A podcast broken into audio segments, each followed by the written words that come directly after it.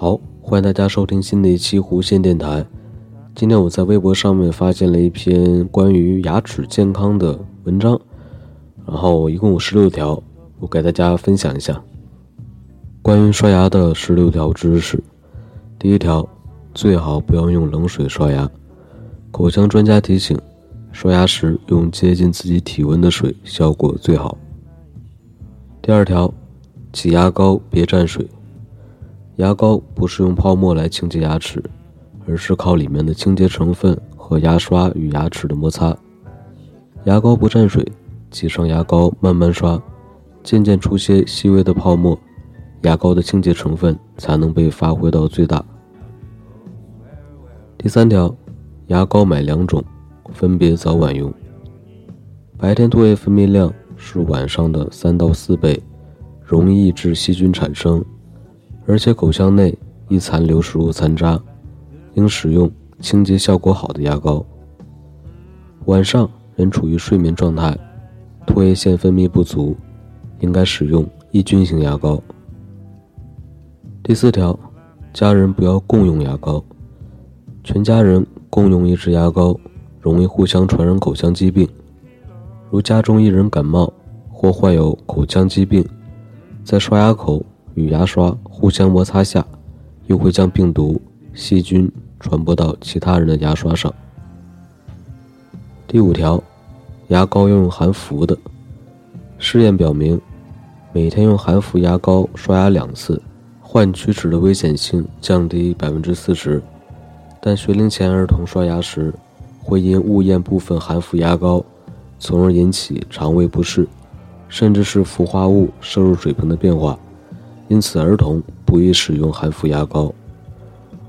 第六条，七种坏成分买牙膏要避开。牙科专家建议，应当避免七类牙膏成分：月桂基硫酸钠、三氯生、染料剂、调味剂、水和氧化硅、酒精、过氧化氢。第七条，牙刷最好选软毛的，硬的尼龙牙刷。对刷除牙齿表面的菌斑、牙锈效果好，但长期使用易损害牙釉质。软的尼龙牙刷摩擦力小些，但对牙釉质损害比较小。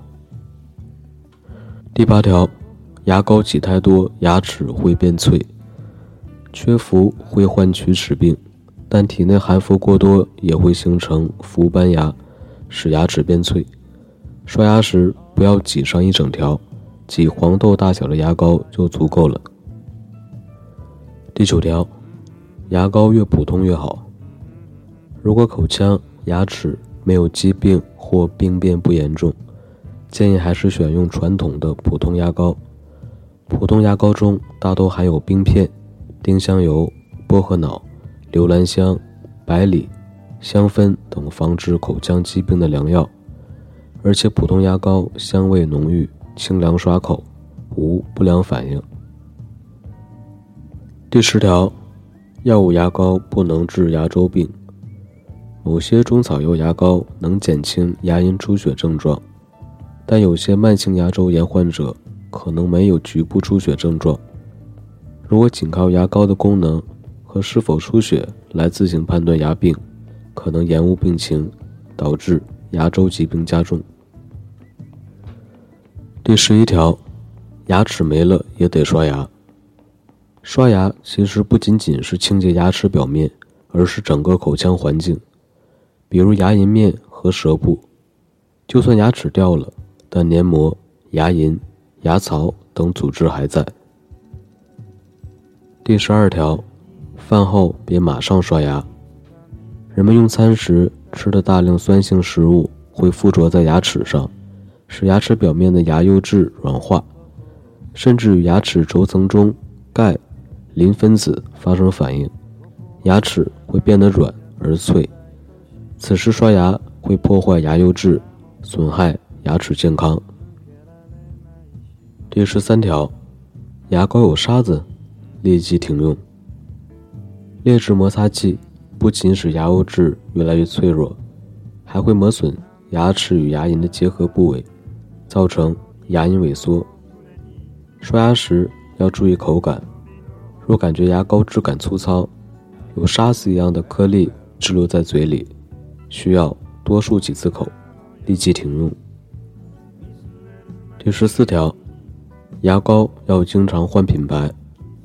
长期使用同一种牙膏，可能会使一些有害的口腔病菌产生耐药性和抗药性，从而使牙膏失去作用。经常更换牙膏种类，能维护正常的口腔菌群，有利于牙齿健康。第十五条，牙膏底部标黑条有毒吗？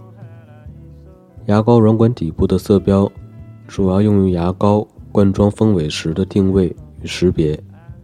电眼定位点在软管类包装很常见，和牙膏的成分没有关系。